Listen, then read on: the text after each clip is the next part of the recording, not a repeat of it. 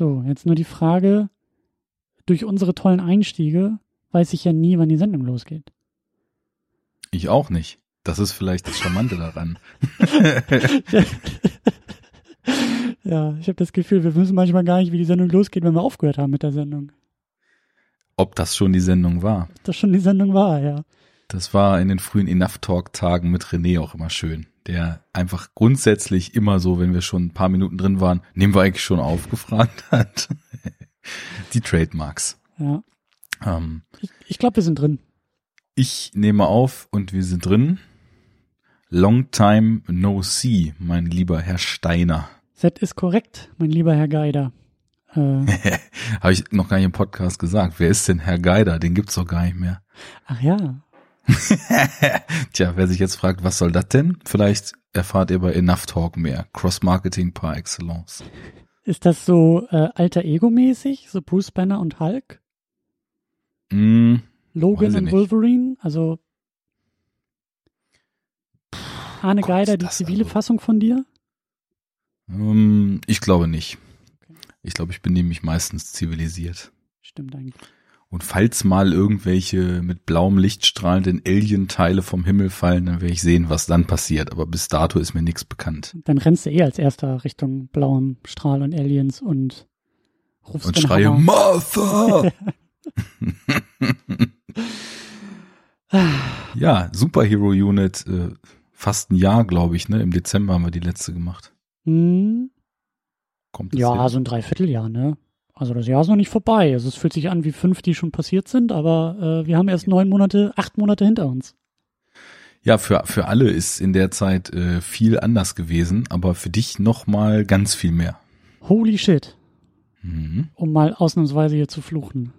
Ähm, ich glaube, ich spreche für uns alle, wenn ich sage holy shit. Äh, was ist da passiert in den letzten Monaten? Eigentlich wollen wir da gar nicht so viel, eigentlich ist es gar nicht so sehr Thema hier, aber das Jahr 2020, ähm, hm. Und da haben sie alle gesagt, 19 war scheiße, ne? Ja.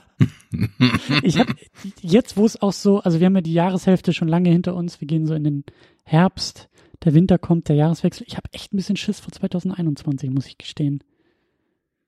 Ja, das einzige, was wahrscheinlich jetzt, also aus unserer Brille hier, ähm, an 2020 positiv ist, dass es uns die Möglichkeit gibt, schneller als wir eigentlich dachten, in x Jahren irgendwann mal im Jetzt angekommen zu sein mit diesem Format. Denn da irgendwie gefühlt so alle Filme verschoben wurden, die eigentlich laufen sollten, kam nicht so viel Superheldenfilm-Nachschub. Es sollte eigentlich Black Widow kommen dieses Jahr, ne? Ja, Kam und, der? Und, und nee, der ist jetzt auf November gesetzt. Ähm, Wonder Woman ist, glaube ich, jetzt nochmal in Dezember in Richtung Weihnachten gerutscht.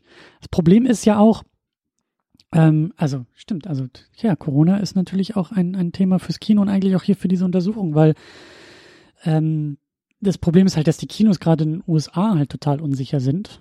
Also während das ja hier so mit irgendwie drei People in einem Saal noch irgendwie funktioniert und die ganzen Fallzahlen gar nicht so hoch sind und ähm, die Sicherheitsbedenken nicht so riesig wie in den USA, wo sie sich ja alle irgendwie gegenseitig anstecken, weil, ähm, naja. Ist ja gegen Freedom of Speech, wenn man eine Maske tragen muss. Ja, und auch irgendwie infiziert zu sein, ist, glaube ich, gegen Freedom of Speech. Und da kommt man auch nicht auf die Idee irgendwie. Also da, ich will nicht über die USA renten. Was ich sagen wollte. I ain't seen nothing that look like coronavirus around. Ja, es, äh, äh, auf magische Art und Weise verschwindet das Virus ja auch im April, ne? Wie wir alle gesehen Nein, haben. nicht auf magische Art und Weise, sondern durch die Injektion von Desinfektionsmittel. Das wissen wir doch. I mean, Jonathan, uh, the US, we are lower than everything. Lower than the world. ja. Okay. Ähm, komplett wird hier noch aus, politisch genug Du hast recht. Also die, die, die, die, das Genre der äh, Superheldinnen und Superheldenfilme ist erstmal auf Eis gelegt, wie so manch, mancher Held. Nicht für 40 Jahre, nicht für 60 Jahre, aber ähm, das, die neuen Filme pausieren und das ist tatsächlich, ähm, ja, äh, ich habe auch überlegt, ob wir vielleicht unsere Kriterien auch nochmal irgendwie ändern müssten, weil ich glaube, wir haben mal gesagt, so naja, irgendwie schon auch so größere Produktionen. Also wir wollten jetzt ja, glaube ich, nicht so Fernsehspecials oder so irgendwie mit in die, in die, in die Sendung irgendwie ziehen. Aber es kann ja sein, dass so der ein oder andere Film gar nicht ins Kino kommen wird, den wir noch besprechen wollen, wie zum Beispiel Black Widow. Kann passieren, dass der ab November irgendwie bei Disney Plus für 100 Euro das Stück irgendwie über die Ladentheke geht, weil äh, geht ja nicht im Kino. Ja, wir wissen ja, dass unser allerliebster Konzern da definitiv faire Preise verhandelt, wenn jetzt die neuen Prestige-Projekte online vertrieben werden. Zwei Monate exklusiv. Mhm. Kostet halt so viel wie zwei, drei Kinotickets. Naja, kann man machen. Ähm, aber darum soll es eigentlich gar nicht gehen. Also, ähm, ich meinte jetzt eher die Nummer, dass die was war der ursprünglich angesetzte Preis für Mulan äh, Realverfilmung? Ich glaube 36 Dollar im Einzelabruf, oder? 30 Dollar sind es, glaube ich, geworden. Ja, ich glaube so 20, 25, irgendwas zwischen 20 und 25 Euro hm. äh, habe ich so gesehen. Und vor allen Dingen kriegst du dir, also zwei Monate später ist der normal bei Disney Plus. Das haben sie auch schon gesagt. Also. Ja, aber so einen wichtigen und so einen tollen Film, den muss man Day One sehen. Genauso wie X-Men Origins Wolverine? Fragezeichen? Ja, mit, mit diesem großen Film steigen wir wieder ein. Nach einem Dreivierteljahr Abstinenz, ja. Coronavirus, Nachwuchs, neuem Leben, altem Leben. Ach so, ja. Seltsamen Vibes und so weiter. Hab ich da sind noch, wir wieder. Habe ich hier eigentlich auch noch gar nicht erzählt. So Baby ist da, Baby ist gesund, äh, Baby und Familie geht's gut. Mhm, super. Ja. Das ist schön. Was sich noch geändert hat, ist, dass ich ein neues Mikro habe. Vielleicht hört man das, vielleicht nicht. Muss mal gucken in der Post, ob der da die gleiche Routine drüber laufen lässt wie vorher. Stimmt. Ja. Jetzt sehe ich das auch. Hm. Aber du hast immer noch diesen gleichen, so dieses, diesen Popschutz, diesen Lollipop der mir so immer im noch. Screen immer so aus der Nase zu kommen scheint, ne? ich muss halt immer an Batman denken. Also weil es halt genau andersrum ist. Mhm. Batman-Maske ist ja alles nur, der Mund ist offen, bei dir ist jetzt der Mund bedeckt, aber der Rest ist offen. Also zum Verbergen ein bisschen unpraktisch. Ob das ein subtiles Zeichen ist, ich sollte im Podcast meinen Mund eher bedeckt halten. Tust du ja schon. Nicht. Ich frage mich halt immer, ob da irgendwann so, wenn du so richtig wütend wirst, ob da auch so eine Batman-Stimme so ganz tief. Uh, swear to me, Martha, why did you say that name? So. I am Jackman. Ja. Wir schaffen es immer noch nicht, irgendwie auf den Punkt zu kommen, ne? Nee, das war ja auch nie der Plan. Also beziehungsweise wahrscheinlich bevor wir angefangen haben, war das mal dein Plan, aber Pläne sind da, um sie wegzuwerfen. Äh, ja, X-Men Origins Wolverine. Wir, wir, wir, wir sind in die Pause gegangen mit Watchmen und kommen aus der Pause zurück mit Wolverine. Ja, aus dem gleichen Jahr. Ja. Und verschiedener könnten, glaube ich, zwei Filme dieses Kalibers nicht sein. Ja, und äh, wir haben gar nicht abgesprochen, wie wir uns diesem Film nähern wollen. Ähm, vielleicht, äh, damit wir so richtig eintauchen können, lass mich noch mal ganz kurz einen kleinen Bogen noch schlagen. Dann haben wir so alle äh, Off-Topic-Geschichten äh, weg. Ähm, ich wollte nämlich noch ganz kurz die Steading-Kampagne äh, erwähnen. Die habe ich ja drüben bei der Second Unit schon ein bisschen äh, erläutert. Und ich weiß auch nie, ob Leute hier mithören, die die Second Unit gar nicht kennen, die Enough Talk gar nicht kennen, aber es kann ja sein, dass hier äh, Superhero Unit Fans sind, die äh, nur die Superhero Unit äh, konsumieren. Deswegen sei darauf hingewiesen, ähm, dass es jetzt eine Steady-Kampagne gibt, eine eigene. Steadyhq.com slash äh, de slash superhero-unit. Da könnt ihr euch mal reinklicken, da könnt ihr euch wunderbare Pakete klicken, die hier auch äh, ja die Lichter anlassen werden. Denn der Plan ist, bis zum Jahresende 250 Euro dort zusammenzukratzen und zusammenzukriegen, damit wir weiter monatlich podcasten können. Und da gibt es Pakete 5 Euro, 8 Euro und 15 Euro im Jahrespaket. Es gibt 5 Euro, 10 Euro und 20 Euro im Monatspaket. Ihr könnt euch da wunderbar mal durchklicken, könnt die Sendung live hören, könnt weitere Linksammlung pro Sendung bekommen, also könnt euch nochmal tiefer in die einzelnen Filme und Themen dann einlesen oder auch als Produzent oder Produzentin dieser Sendung auftreten und dann sehr, sehr viele und sehr, sehr persönliche Dankeschöns dafür bekommen. Ähm, klickt euch da mal durch, wenn das was für euch ist. Also wenn ihr die Sendung hier unterstützen wollt, äh, das ist der beste, das ist der einfachste Weg. Ähm, wir sind da, wie gesagt, dabei, ein größeres Ziel zu erreichen und jeder Euro, jeder Cent, der da reingeworfen wird, bei Steady hilft uns dort weiter hinzukommen. Wenn euch das zu viel sein sollte, ist das auch kein Problem. Wir können auch Zahlungen über PayPal oder als Banküberweisung annehmen und die würde ich dann halt auch auf diesen Topf quasi anrechnen. Also wenn jetzt irgendwie 200 Euro bei Steady reinkommen und 50 Euro irgendwie äh, per PayPal, dann sind das halt 250 Euro und äh, dann äh, geht's hier monatlich weiter. Aber wie gesagt, der beste und vor allen Dingen auch der Weg, bei dem ihr dann was zurückbekommt, ist Steady. Und da könnt ihr euch gerne mal in die Pakete klicken und äh, ja, ihr bekommt auch Kapitelmarken in den Sendungen, also wenn ihr das ganze Vorgeplänkel gar nicht haben wollt, sondern den sehr fundierten Filmtalk, für den ihr ja hier seid, äh, haben wollt, dann könnt ihr per Kapitel da direkt reinspringen. Und äh, das geht dann eben auch über Steady an diese äh, Version des Podcasts zu kommen. So. So. Das war die Eigenwerbung. Mhm. Wichtiger Block, denn äh, Zeitmanagement ist, glaube ich, in deiner Situation zum schwierigsten aller Aufgaben, die nur indirekt mit dem Kind zu tun hat, geworden. Und äh, mhm. ja, aber, daher, aber auch. Also der Anspruch ist, aus diesem Projekt auch einen kleinen Job zu machen und das Ganze eben auch als Job äh, ja zu finanzieren. Deswegen diese Steady-Kampagne. Ähm, genau. Aber mal gucken, Lasst uns da mal hin. Lasst uns da mal äh, dieses Ziel erreichen. Macht das mal. Eine Schachtel Kippen weniger im Monat. Ist das so? Ich, oh, ich glaube, wahrscheinlich kriegt man mittlerweile für fünf Euro nicht mal mehr eine Schachtel Kippen. Naja, guck mal. Keine Ahnung. Wenn du, jetzt, jetzt kommt der, jetzt kommt der richtige Sales Pitch. Du kriegst für fünf Euro im Monat, kriegst du halt hier zu jeder Ausgabe Kapitelmarken und ein Livestream und so. Das ist billiger als das Abo von Disney Plus. Oh yeah. Und bei Disney und unterstützt du die böse Mickey Mouse und bei uns unterstützt du halt uns und mich und diese Sendung. Genau. Und ich kann dazu sagen, man sollte einfach alles machen, nur weil man es allein schon statt Disney Plus machen kann. Also dann doch also wieder eine Kippe, eine Schachtel alles, Kippen Alles, was, was günstiger ist als Disney Plus, sollte man machen, um nicht Disney Plus zu machen. Und auch wenn es teurer ist, ist egal, es ist halt nicht Disney Plus. Und von daher könnt ihr auch das teurere Paket nehmen. Und es ist auch super, dass ihr es macht, weil es nicht Disney Plus ist. Oder dreimal Und ich bin out of character. Verdammt. Ich nenne es eigentlich nur Hölle Plus bei uns im Enough Talk. Oha. Verdammt. Aber wahrscheinlich sollte ich damit sowieso aufhören, weil uns rennen nämlich kontinuierlich über die Jahre die HörerInnen weg. Und äh, ich überlege, ob das mit unserer Rage gegen das Mainstream-Kino zu tun hat. Hm. Wer weiß.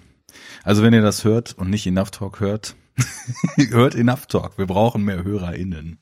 Auch das, auch das, das geht sogar umsonst. So, aber jetzt auf den Punkt, ne? Auf den also. Punkt und ich wollte am Rage-Modus anknüpfen und fragen, ob jetzt auch schon die drei Knochen aus deinem Handgelenk kommen. Nee, tun sie nicht. Also das ist ja ganz interessant, weil ich oftmals so merke, die Filme, die so als der ganz große Schund gelten, lassen mich, sage ich mal, insofern kalt, dass ich da oft gar nicht so wirklich mitgehe. Also vieles von dem, was wir so besprochen haben, was als sehr schlecht galt, war auch nicht gut. Da war aber kaum mal was bei, was mich in irgendeiner Art und Weise wütend gemacht hat oder so. Ähm, wohingegen vieles von dem, was so als unangefochtene Speerspitze des Meisterwerkens in diesem Genre gilt, mich dann auch wieder relativ kalt lässt. Vielleicht bin ich ein bisschen leidenschaftslos insgesamt, ich weiß es nicht, aber ich hatte diesen Film jetzt hier einmal gesehen, als er damals rauskam, im Kino. Hm, ich auch. Seitdem nicht mehr. Fand den damals okay. Also ich hatte X-Men 3 damals nicht gesehen, aber ich wusste das, also ich meine mich zu erinnern, dass die X-Men-Filme ich besser fand und die auch besser in Erinnerung hatte und dann eben, ja, von Wolverine jetzt weder so wirklich enttäuscht noch sonderlich angetan war, so irgendwie neutral, neutral Bereich. Nachdem ich den jetzt wieder gesehen habe, kann ich nur noch mal sagen, also so ein Desaster, wie alle Film, wie alle aus dem Film machen, ist er definitiv nicht. Ein guter Film ist er auch nicht. Also kein, kein Bedürfnis jetzt groß äh, die Krallen auszufahren. Klar, du hast, du hast offline schon mal sowas gesagt, wie schon interessant, den Film jetzt nochmal gesehen zu haben, wo man weiß, dass man mit der Figur dann auch sowas wie Logan machen kann. Ähm, der wird ja dann in einigen Jahren hier im Format kommen. Und äh, da gehe ich auch definitiv mit. Also Logan, das war für mich ähm, ein ganz anderer Take auf dieses ganze Superhelden-Ding, ähm, was eigentlich kaum eine Rolle gespielt hat, weil es eine viel persönlichere Sache war. Und auch mhm. der Take auf Wolverine, den man generell in Verbindung mit Wolverine auch ja sich immer gewünscht hätte, weil das ja nun so die Figur ist, die in den Filmen eigentlich immer runtergeregelt wurde und mhm. man sich dann, das haben wir glaube ich in dem Podcast zur X-Men-Reihe auch schon angesprochen, dass es schon echt befremdlich ist, wie er mit seinen Adamantium-Krallen durch Horden von Schergen metzelt, aber nicht ein Tropfen Blut dabei fließt und so weiter. Ähm, also im Grunde genommen ist die Figur sehr hart angelegt. Es gibt ja auch unter diesem Marvel Max Label Wolverine Comic Reihen, wo ich nur ansonsten noch Punisher kenne, gibt bestimmt mehr. Marvel Max ist ja so das R-rated Comic Output von Marvel, ne? Mhm. Ähm, das sind dann eben quasi so nicht jugendfreie äh, Comics, wo einfach nicht ja, runtergefahren werden muss. Diesen Gang, der bei Wolverine auch in den Filmen immer runtergefahren wurde. Naja, und bei dem Film hier hat man sich damals eigentlich auch schon er erwünscht, dass man sowas wie dann Jahre später mit Logan bekommt. War dann nicht ganz so, aber man merkt schon diesen Konflikt wieder, dass im Grunde genommen man eigentlich ein oder irgendjemand hier wollte, glaube ich, auch einen harten und, und düsteren Film machen. Und irgendjemand hier wollte dann aber auch wieder den üblichen Humor, die übliche Leichtigkeit und die übliche Blutleere drin haben. Und dann haben wir nun eben diesen komischen Hybrid hier namens X-Men Origins bekommen. Ähm, ich habe mal, ich habe mal eine alte Kategorie wieder ausgegraben. Ich weiß gar nicht, das haben wir irgendwann dann, glaube ich, fallen gelassen, aber ich will diesen Film mal in einem Satz zusammenfassen. Das war Standard, das muss sein. Ich, ich bitte drum. Pass auf. Die einteilige X-Men Origins Reihe startet und endet mit Wolverines Vorgeschichte. I blame Deadpool. ja, das ist natürlich wirklich, weil ich mich da gar nicht mehr dran erinnern konnte, echt ulkig gewesen, dass es hier Deadpool gibt und dass der dann auch noch wirklich damals schon von Ryan Reynolds gespielt wurde. Also, das also, war mir komplett entfallen. Das Ding ist, also über die Jahre ist dieser Film jetzt so komplex geworden über alles drumherum um diesen Film. Ja, und mhm. vielleicht sollten wir da noch mal ein bisschen, ähm, noch mal ein bisschen ansetzen, weil ähm, das, was du auch gerade beschrieben hast, ist mir auch nochmal aufgefallen. Im Endeffekt haben sie, also wir haben jetzt mehrere, dieser Film ist Teil von mehreren Filmreihen. Das ist schon mal ganz merkwürdig. Also wir mhm. sind aus der X-Men-Reihe durch, Trilogie ist abgeschlossen, Studio fragt sich, ja, was machen wir jetzt? Wo soll die Reise hingehen? Dann hat man so in dieser Phase, eben jetzt als dieser Film rauskam, wollte man mehrere Prequel-Geschichten erzählen, nämlich die X-Men Origins-Reihe tatsächlich begründen. Das ist ja schon so komisch bei diesem Filmtitel. Also was hat das Origins da drin zu suchen? Ähm, das ist nicht nur ein Titel, sondern es sollte eine eigene Reihe, eine eigene Spin-off-Reihe werden. Die wollten auch ein Magneto Origin Film machen, der dann halt so ein bisschen später in First Class aufgegangen ist, falls du dich dran erinnern kannst. Da geht es auch noch mal ein bisschen um die Vorgeschichte von Magneto. Also das, was da so an Drehbuchfetzen irgendwie rumgeisterte, ist da nachher irgendwie so ein bisschen eingeflossen. Aber die Idee war tatsächlich, nach der abgeschlossenen Trilogie eine Prequel-Reihe aufzumachen, die ihren glorreichen Höhepunkt eben mit diesem Film findet, weil aus der Reihe nichts geworden ist. Also sowieso diese geile Hybris von Filmstudios, die sagen, ja, ja, wir planen ja nicht einen Film, wir planen ja eine ganze Reihe wir planen hier ein ganzes Filmuniversum. So, von vornherein. Das haben wir einmal. Wir haben den Origins, also den ersten und einzigen Origins-Film der X-Men-Reihe. Dann haben wir aber gleichzeitig den ersten Film der Wolverine-Trilogie. Danach ist noch The Wolverine rausgekommen und danach Logan. Und meine These ist, da bin ich mal gespannt, wenn wir The Wolverine besprechen werden, also meine These ist, dass man dreimal versucht hat, Logan zu machen, beim dritten Mal durfte man erst. Ja, das war das, was ich eben auch so meinte. Das, das Gefühl habe ich nämlich auch schon, dass diese, dieses Darke, dieses wilde, animalische, auch ähm, aufgrund der Vorgeschichte der Figur Wolverine eben auch kalte, mörderische so rauszufördern, was definitiv in den Comics so angelegt ist. Mhm. Ähm, das hat halt hier nicht geklappt, weil man da einen Riegel vorgeschoben hat. Dann ist man noch mal eine kleine Schippe deftiger geworden bei The Wolverine. Es hat aber auch noch nicht ganz geklappt. Speziell, weil der Film drumherum, finde ich, noch vergessenswerter als dieser hier ist. Also, so ich, ich mag ja Origin Stories, deswegen ähm, hat der Film es hier, glaube ich, bei mir noch ein bisschen leichter mhm. als äh, manch anderer. Und äh, also mhm. The Wolverine hat mir wirklich gar nichts gegeben. Und bei Logan hat es dann gepasst. Den finde ich ja auch selber sehr gut, den Film. Naja, aber was du eben meintest, diese merkwürdige Idee, so eine Origin-Reihe zu machen, aus eben besagtem Grund. Ich, ich stehe auf Origin Stories. Ich habe in ganz vielen Superheldenreihen in der Vergangenheit immer beim zweiten Teil das Gefühl gehabt, okay, die haben nichts mehr zu erzählen, weil das eigentlich Interessante ist die Origin Story, weil es da halt im Gegensatz zu vielen anderen Geschichten noch Progress gibt und Character Arcs mhm. gibt. Ne? Mhm. Ähm, das habe ich wahrscheinlich auch schon öfter erzählt. Das, das ist immer so meine Sicht dann drauf und ich fand das irgendwie spannend, weil ich habe bestimmt auch schon mal so ein bisschen den Schwall in die Vergangenheit gemacht, dass ich ja als ja noch nicht ganz Jugendlicher, so als Kind dann auch tatsächlich eine Zeit lang mal Comics gelesen habe, nur Spider-Man und X-Men. Das war damals so ein bisschen getriggert durch die X-Men Zeichentrickserie, die es gab, die halt samstags im, im Vormittagsprogramm lief, die ich super fand. Und daher kannte ich die Figuren, habe dann eine Zeit lang Comics gelesen und insofern war, als diese Filme dann langsam nach und nach kamen, Gut, Batman ist schon so Allgemeinwissen, sag ich mal, aber äh, die habe ich natürlich auch gesehen damals, die Filme. Aber bei X-Men war es so, dass das so die einzige von diesen Filmreihen war, zu der ich so eine Art von Connection hatte. Und Wolverine ist natürlich in seiner Badassness und so weiter und diesem mhm. schroffen, ruppigen, was er in den Comics hat. Es war immer eine Figur, die mich auch interessiert hat und die ich mochte.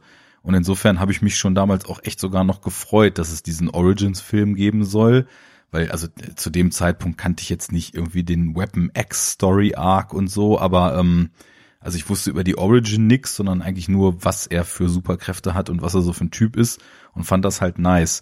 Und was ich eben sonst noch über die über Wolverine hinaus so über X-Men wusste und da so für ein Gefühl zu hatte, war eben auch, also zumindest schon so breit im Wissen, dass ich definitiv viele Charaktere dort hätte identifizieren können, wo ich es spannend gefunden hätte, wenn man wahlweise einen Origin-Story-Film oder auch einfach nur einen Solo-Film von denen gekriegt hätte. Ne? Ich hätte gern einen Gambit-Film gesehen, ich hätte gern einen Beast-Film gesehen ähm, und an Magneto war tatsächlich, so das wäre ja dann, wie du schon sagtest, der nächste gewesen, etwas, was mich gar nicht so groß interessiert hätte, weil ich da tatsächlich dann mal die Heldenseite irgendwie auch echt spannender fand.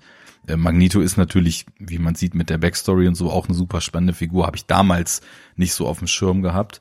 Aber naja, irgendwie, gerade dadurch, dass ich diesen Film jetzt hier eben auch nicht katastrophal fand, fand ich damals irgendwie schon schade, dass aus diesem Ansatz eigentlich nichts geworden ist, weil ich glaube, da hätte zumindest irgendwie eine interessante im Sinne von abwechslungsreiche Filmreihe oder Handvoll Filme bei rauskommen können, wenn man mehr von diesen Origins-Filmen gemacht hätte. Ich, hm, ich weiß nicht. Also für mich ist das irgendwie auch, ich, ich kann das verstehen. Ich, ich, also gerade bei, bei so Comic-Geschichten, Superheld-Geschichten, dass so, da bietet sich das vielleicht nochmal ein bisschen an, äh, so Prequels zu machen und zu erzählen. Aber eigentlich, also ich persönlich habe da erstmal keinen großen Bedarf für. Und das ist nämlich ja auch der Punkt. Diese Origin-Geschichten sind ja auch schon so ein bisschen in den vorherigen Filmen angedeutet worden. Also teilweise schon, ja. Teilweise schon, so klar, man hat das irgendwie nochmal aufgegriffen. Also, also da sehe ich halt auch eher so ein, so ein Studio-Denken und Studio-Trend zu sagen, naja, guck mal, 2009, wir sind vier Jahre nach der Star Wars Prequel-Trilogie. Das war so eine ziemlich heiße Phase, wo irgendwie alles ein Prequel bekommen musste und alle Vorgeschichten irgendwie erzählt werden mussten. Und natürlich auch, hast du recht, so grundsätzlich kann das auch funktionieren, so. Ähm, aber es ist, ähm, ich weiß nicht, es ist irgendwie, also ich kann auch verstehen, dass man Wolverine da irgendwie rauszieht als eine sehr populäre Figur generell und auch wahrscheinlich aus den X-Men-Filmen. Aber irgendwie ist dieser Film auch, ich finde ihn ziemlich lieblos. Also die Effekte sind teilweise echt wahnsinnig billig. Ähm, ich finde die ganze Geschichte ist mir auch nochmal beim, beim Schauen aufge äh, aufgefallen, wie wahnsinnig plotgetrieben das irgendwie ist. Eigentlich hätte es eine Charakterstudie sein können, eigentlich hätte es Logan, also das, was Logan nachher wurde, hätte hier irgendwie schon mit drin sein müssen, auch die Tragik der Figur, die ein bisschen angedeutet wird. Aber irgendwie geht's dann doch die ganze Zeit nur darum, dass Wolverine einen Grund hat, von A nach B zu kommen, weil bei B gibt's die große Explosion und das ist alles irgendwie ein bisschen, ja, also weiß ich nicht, alles ein bisschen wenig, ein bisschen mau. Und so richtig übel wird's dann, glaube ich, eben auch mit den Figuren drumherum, was du schon so angedeutet hast. Äh, mit, also Gambit ist ja hier auch dabei, den ich eigentlich auch sehr interessant fand. Ich bin, glaube ich, auch einer der wenigen, der Taylor Kitsch eigentlich ganz okay findet oder zumindest ihm eine bessere Karriere gewünscht hätte als das, Gut, was ich er hätte jetzt, hat. also nicht diesen Gambit aus dem Film, aber ich hätte den Comic Gambit gern in einem Origin-Film gesehen. Ja, und das ist der Punkt. Das wollen halt viele und da habe ich halt auch gelesen, dass halt die vielen, die es wünschen, halt sehr enttäuscht waren von diesem Gambit und auch von diesem Ja, Film. Und Das, das ist ging dann mir ja, nämlich auch so. und das ist dann ja der Punkt so, da werden wir später noch, noch, noch drauf zu sprechen kommen und wahrscheinlich auch noch irgendwie uns vielleicht ein wenig streiten, aber Deadpool ist ja hier in dem Film auch drin und egal wie man zu Deadpool steht, das ist schon ziemlich scheiße, was hier passiert mit Deadpool. Also, dass der Film selbst sagt und zeigt, ey, ich weiß gar nicht, was ich mit dem machen soll, deswegen klebe ich dir einfach mal den Mund zu. Ja, das ist so wie ein Superman-Film, wo er nicht fliegen darf oder ein Wolverine-Film, wo er keine Krallen hat. Also, was soll das? Also, das ist halt auch wieder so dieses, ja, irgendwie sind, also man, man, man schnappt sich irgendwie die Comics, man, man, man geht vielleicht mal auf die Straße und fragt die Leute so, wen kennst du aus den X-Men-Comics und wen findest du gut? Aha, Gambit, aha, Wolverine, aha, Deadpool. Gut, wir schmeißen die mal alle in einen Film, werfen den Mixer an und es kommt halt nichts ordentliches bei raus. Mhm. So. Also man wird den Figuren halt nicht gerecht. Und ganz besonders nicht der zentralsten Figur Wolverine. Also ich finde ja, ähm, und da bin ich vielleicht auch so ein bisschen gebrandmarkt durch das, was eben ich später so in dem Sektor dann noch gesehen habe, dass dieser Film in seinem Ansatz, dass, dass das alles nicht bis ins letzte gut ausgeführt ist, da gehe ich total mit, aber im Ansatz es eigentlich richtig macht, der Figur eben entsprechend zu verfolgen und zumindest zu versuchen, die Historie zu umreißen, die Einflussfaktoren, die eben auf die Person äh, Logan entsprechend in den hunderten von Jahren, die er eigentlich erstmal mit nichts anderem als Krieg verbracht hat, äh, einen Einfluss gehabt haben und so weiter. Und Fand dann ich eben übrigens auch, auch sehr schön, diese Anfangsmontage. ja, die mochte ich auch sehr, sehr super. gern. Äh, Aus verschiedenen Gründen. Also ich fand, äh, äh, zum einen hat die erstmal irgendwie in sehr kurzer und knapper Zeit rein über Bilder eben auch gezeigt, was er dann für einen Werdegang gehabt hat, was für eine Art von Leben, deprimierendes Leben er so geführt hat. Und ich finde auch diese Entzweiung, ähm, was diese Kriege mit ihm und mit Sabertooth gemacht haben, ähm, das ist auch ganz, Mhm. ganz stimmig äh, dargestellt gewesen, wie sich eben sein Halbbruder immer stärker in dieser Gewalt und in diesem Blutrausch verliert und er aber trotzdem so diese Moral behält und irgendwann dann auch sagt, es reicht hier, also ich habe irgendwann einfach genug, ich will mit dieser ganzen Gewalt nichts mehr zu tun haben. Hm. Das hat mir gut gefallen, das waren so die ersten Anzeichen von Charaktermomenten, die da drin waren. Ich stimme dir zu, da hätte man mehr von gebraucht und weniger Plot-Device, die irgendwie ihn in die nächste Prügelei dann entsprechend überführen. Aber ich finde halt, also da wirst du jetzt mit vehe- vehement wohl widersprechen, aber zum Beispiel bei vielen der Marvel-Filme, die ich noch kenne, dass die so weit zu Plotgetriebenheit entwickelt sind, dass von dieser Figurnähe wirklich gar nichts mehr vorhanden ist, ne? Also das, ja, wenn ich mir irgendwie einen Civil War oder so angucke, da geht es irgendwie nur noch darum, dass man Gründe findet, dass Figuren von A nach äh, B hetzen und sich so lange auf die Ohren hauen, bis sie nicht mehr aufstehen. Und ähm, insofern, ich, ich glaube, ich merke das immer stärker so in dieser, äh, in dieser Reihe jetzt hier, weil die Superheldenfilme, die wir gucken, sind tatsächlich jetzt, also ich mache das nicht mit Absicht, das ergibt sich einfach, aber eigentlich so die einzigen Blockbuster, die ich überhaupt noch sehe. Mhm, Und wir mhm. gehen natürlich jetzt dann irgendwie ursprünglich Jahrzehnte, jetzt einige Jahre so in die Nullerjahre zurück und sehen mal wieder Blockbuster aus der Zeit. Und da merkst du natürlich im Kontrast sehr stark, was sich seitdem auf dem Sektor bis jetzt nochmal weiterentwickelt hat, wie sich Filme generell verändert haben. Und ich habe immer das Gefühl, oder bei vielen Vertretern zumindest, dass sie noch versuchen, eigentlich eher eine kleinere Geschichte zu erzählen und irgendwie ihren Figuren noch näher sind als diese ultra CGI-Spektakel, die man heute dann teilweise so kriegt. Und ich weiß dann halt nicht so genau, ob allein, dass ich das merke, dass ich nur das Gefühl habe, hier will man noch ein bisschen mehr über Charakter erzählen und mit dem Charakter machen, dass mich das schon so positiv überrascht, dass ich insgesamt dann noch wohl, wohlwollender mit den Filmen bin, als ich eigentlich sein müsste. Oder ob die wirklich besser sind, als ich die in Erinnerung habe. Weiß ich nicht. Wird sich dann zeigen, wenn wir in x Jahren bei den wirklich neueren Vertretern sind, wie ich die dann wahrnehme. Mhm. Da sind ja zumindest auch so bis 2016 oder so noch Vertreter bei, die ich dann auch vorher schon mal gesehen hatte und dann das zweite Mal gucke. Ich weiß nicht, also ja, dieses, dieses von A nach B hetzen, durch den Plot hetzen, ständig wird irgendwo geprügelt, irgendwann kommt dann völlig unpassender, dümmlicher Humor mit rein. Ähm, das ist eine Sache. Die schlechten Effekte sind eine andere Sache. Und da wollte ich dich auch noch mal was zu fragen. Es gab ja damals so die, ich weiß nicht, ob das so urbane Legenden sind oder ob das wirklich äh, actually äh, ein, Thema war, dass die mit dem äh, Effekt, äh, mit der Effekterstellung in der Post total hinterherhingen. Wir waren aber schon in so einem Fahrwasser, wo Filme schon, bevor sie angefangen wurden zu drehen, schon mit einem Starttermin versehen waren. Mhm. Ähm, dass dann irgendwann, also dass die überhaupt nicht hinterherkam, dass dann irgendwann so eine Pre-Viz-Version geleakt war, wo man teilweise dann auch unfertige Effekte und so weiter, die, die gibt es sogar, die haben, also da habe ich oder zumindest Ausschnitte davon habe ich sogar mal gesehen, da hatte irgendwer sich mal so einen Leak gezogen, aber dass die dann eben auch den Film im Grunde genommen mit, also mit dem Anspruch, den sie hatten, unfertigen Effekten ins Kino gebracht haben, was ich teilweise wirklich so empfinde, gar nicht mal so bei diesen Krallensachen oder so, aber es gibt echt so Shots, also gerade wenn es mhm. ins Compositing geht, ne, so den gefilmten Hugh Jackman vor einen digitalen Hintergrund und so, mhm. was so schlecht aussieht. Also da passen die Winkel nicht, da passt das Lighting nicht, da passt gar nichts. Mhm. Und ähm, wir haben ja krasserweise äh, in der letzten Sendung mit Watchmen gesehen, was in 2009 effekttechnisch schon möglich war.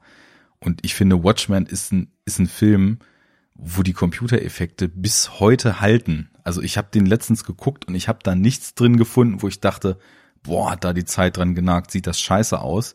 Ganz im Gegenteil. Und das hier ist wirklich so, dass man sich fragt, das soll von 2009 sein. Ich hätte jetzt so 2004 getippt irgendwie mhm. von der Effektqualität her. Also weißt du da mehr drüber über diese, diesen Werdegang der Effekte des Films? Also ähm, das habe ich auch noch mal nachgelesen, dass dieser Film, das wusste ich auch noch von damals, dass dieser Film ähm, irgendwie online verfügbar war, bevor er ins Kino kam, eben ohne Effekte. Ja, also, also oder mit so Previs halt drin, ne? Genau, also nicht und dann mit so Vektoren und so sowas drin zu Genau, sehen. halt so ein, so, ein, so ein sogenannter Workprint, also womit eigentlich noch weiter gearbeitet werden soll. Und ich glaube auch irgendwie, dass da so ein paar Szenen irgendwie aus den, aus den Nachdreharbeiten gar nicht drin waren und so, die dann irgendwie im fertigen Film und so weiter. Also da, da ist was passiert. Ich habe es aber nicht so verstanden, dass das irgendwie Rückschlüsse auf die Zeit der Produktion irgendwie zulässt. Also das, weil das Ding geleakt ist, äh, hatte man weniger Zeit für die Effekte oder weil man weniger Zeit für die Effekte hatte, ist so ein Ding geleakt. Ich glaube nicht, dass es da irgendwie so einen kausalen Zusammenhang gibt. Ich glaube, das ist vor allen Dingen auch, ähm, weil es auch noch aus der Zeit war, 2009, wo generell online viel mehr oder es viel größeren Betrieb um ähm, Filmpiraterie gab als jetzt vielleicht heute. Heute hast du irgendwie alles auf einer eigenen Streaming-Plattform und kannst irgendwie verschiedene Geldbeträge zahlen, um irgendwie alles zu sehen. Und damals war ja viel noch, also war online, konntest du dann irgendwie mal ein halbes Jahr später dir einen Film bei iTunes kaufen oder sowas. Ähm, also ich glaube, das kommt auch ein bisschen daher, dass einfach der Bedarf auch so groß war, die Nachfrage und dann eben dieses, dieses, diese Besonderheit, dass der Film ja noch nicht mal fertig ist, dass der Film noch nicht mal irgendwie verfügbar ist ähm, oder noch nicht mal im Kino läuft. So, ähm, also dass mhm. da glaube ich eher so so eine hohe Nachfrage nach dem nach der nach der äh, quasi Piratenversion des Filmes. Ähm, mhm. Aber im Umkehrschluss, also was ich halt weiß, dass der Film, also der hat halt riesige Produktionsbedingungen, äh, Schwierigkeiten. Ähm, der ist halt, also der Film wurde irgendwie, also so eine Wolverine-Geschichte wurde irgendwie auch schon mehrere Jahre versucht und dann eben auch im Fahrwasser der X-Men-Reihe und dann war klar, okay, das machen wir. Dann gab es irgendwie ein Drehbuch. Dieses Drehbuch war wohl angeblich mit so einem R-Rating ab 16, ab 18 irgendwie im, in Gedanken geschrieben worden, aber auch mit dem Wissen, dass das Studio natürlich was draus, was anderes draus machen kann. Dann hat man die Produktion hochgefahren, dann ging das halt irgendwie in die, in die Vorproduktion und dann das muss irgendwie auch in diesen Streik der Drehbuchgewerkschaft ähm, äh, gekommen sein. Der war ja, glaube ich, irgendwie 2007, 2008. Ähm, das Kommt muss hin, ich, ja. Das muss ich irgendwie bei den Dreharbeiten überschnitten haben. Ich hatte ein Interview nochmal gesehen mit Ryan Reynolds, der irgendwie erzählt hat, so dass das irgendwie auch Probleme gab äh, äh, in der Produktion irgendwie. Ähm, und das ist nämlich dann, also da kommt dann einiges zusammen. Die haben den Film gedreht in Australien, während er in Hollywood noch geschrieben wurde. Mhm. So. Und dann ist halt. Mensch, also, hat da George Lucas mitgewirkt? naja, aber das, also ich hoffe, dass das heutzutage nicht mehr ganz so übel ist, aber also ich kann mich erinnern, dass in der Zeit gerade auch als viele Sachen sehr erfolgreich waren, also auch in dem, in dem, in dem Superheldenbereich erfolgreich wurden, dass da auch eine gewisse Sorgfalt manchmal ähm, fehlte.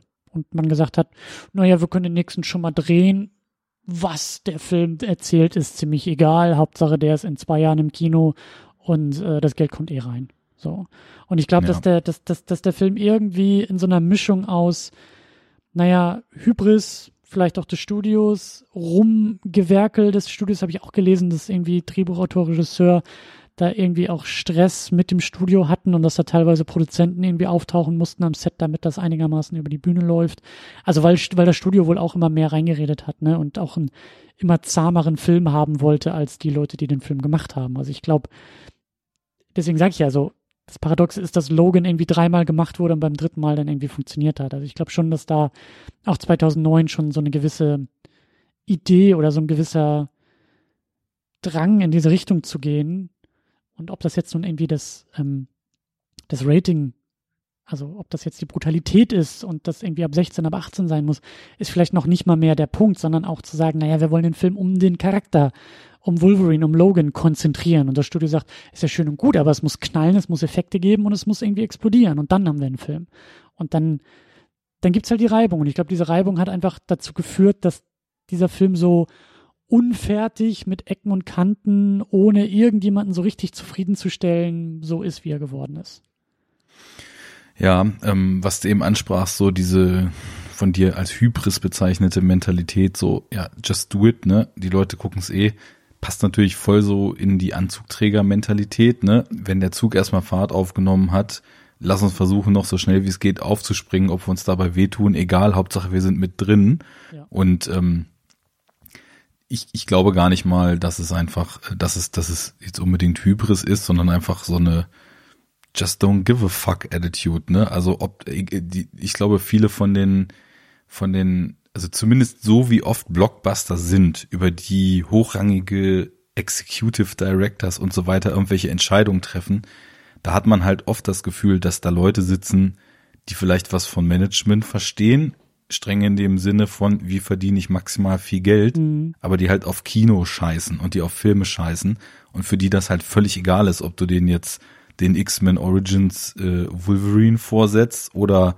The Dark Knight äh, vorsetzt oder den ersten Superman vorsetzt oder einen Transformers vorsetzt. Die sagen, ja, wieso? Hat doch Dialoge, hat doch Action, knallt doch, ist doch ein guter Film, so. Können mhm. wir doch verkaufen. Gucken die Leute doch.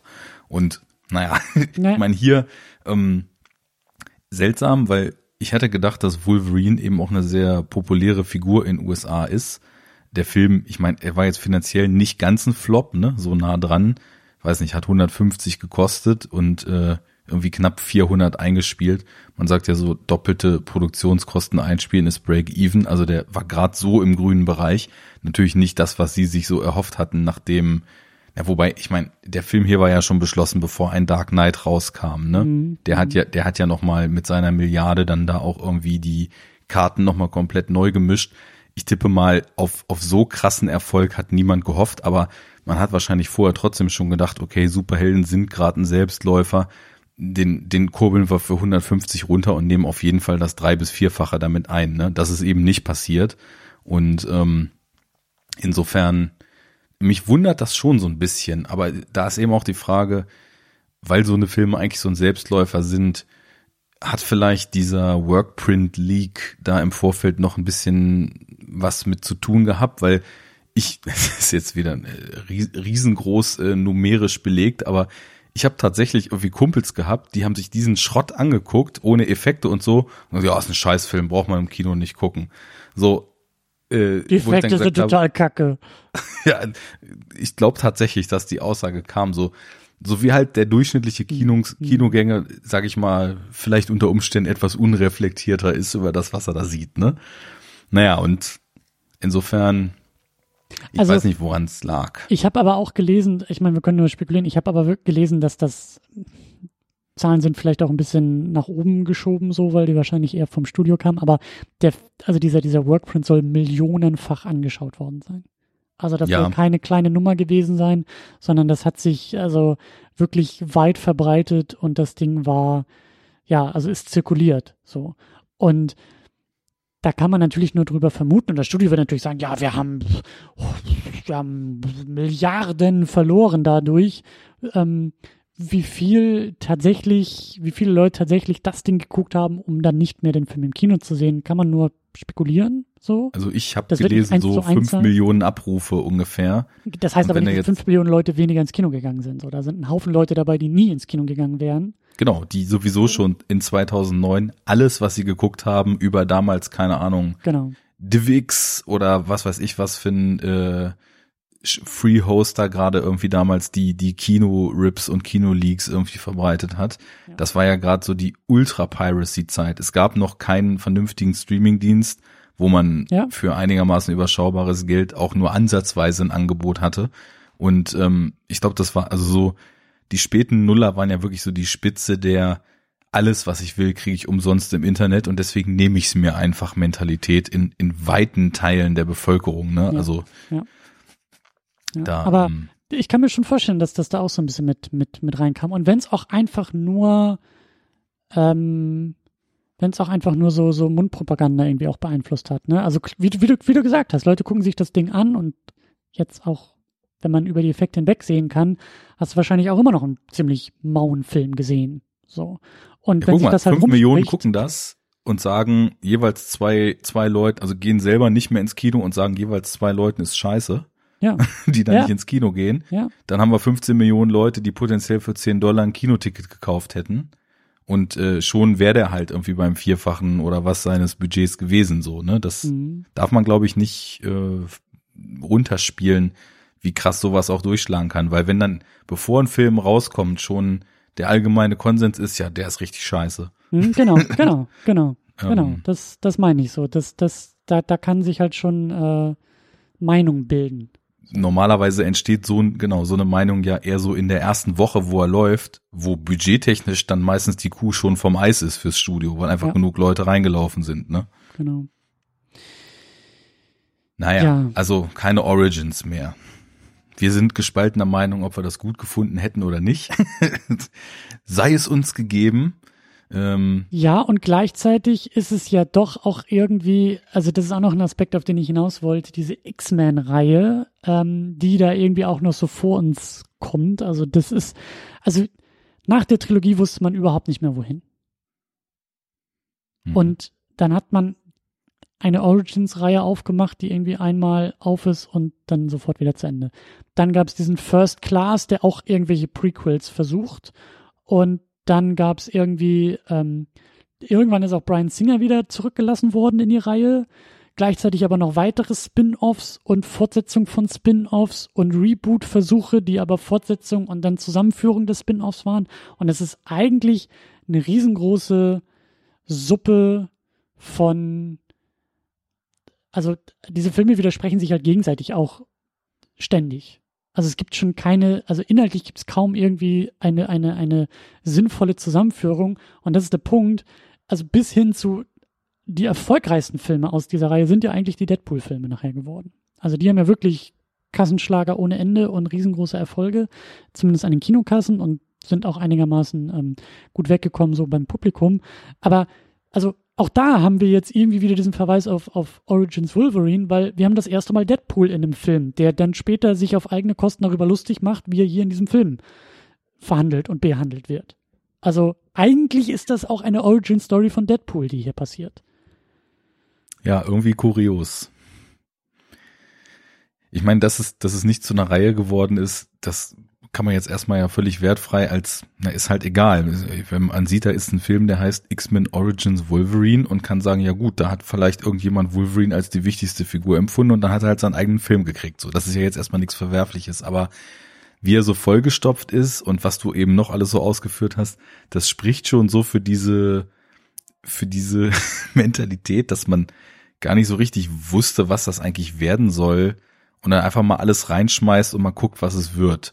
Und das, ich finde, das ist so, auch, das ist inhaltlich so eine Sache.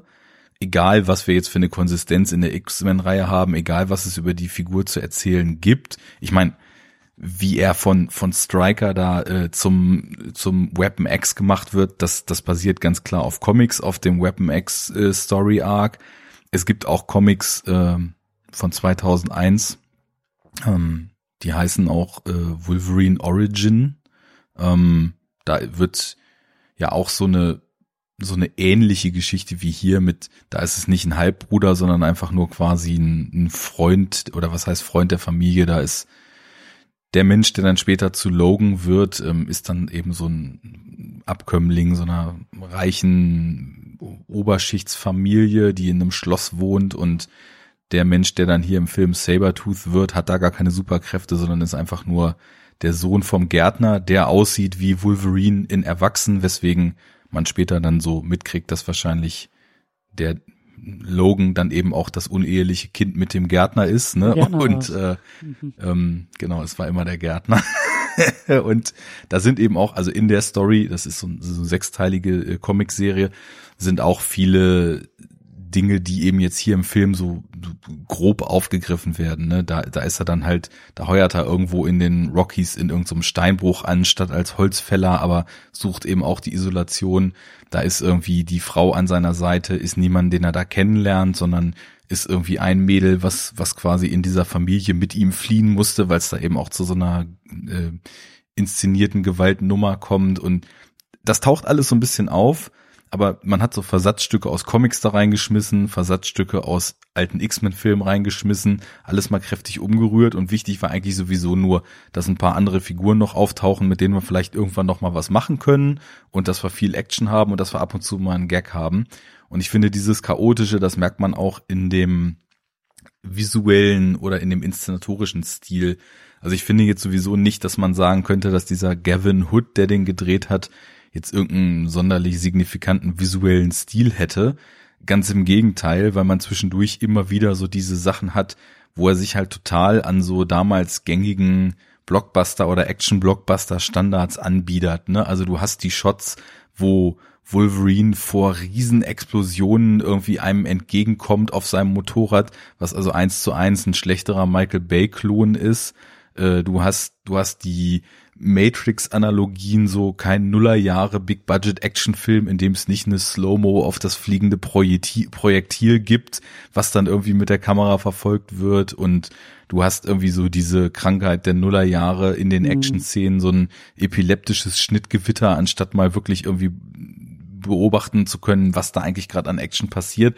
Also da sind so, das ist alles total generisch und biedert sich in vielen Momenten eher so bei den erfolgreichen Blaupausen der damals letzten 15 Jahre an, anstatt was eigenes zu machen. Und insofern ähm, ist wirklich, also ich finde so dieses, dass man relativ nah an der Figur ist, das zieht sich als Faden schon noch einigermaßen durch den Film, wird immer wieder aufgebrochen, immer wieder verwaschen.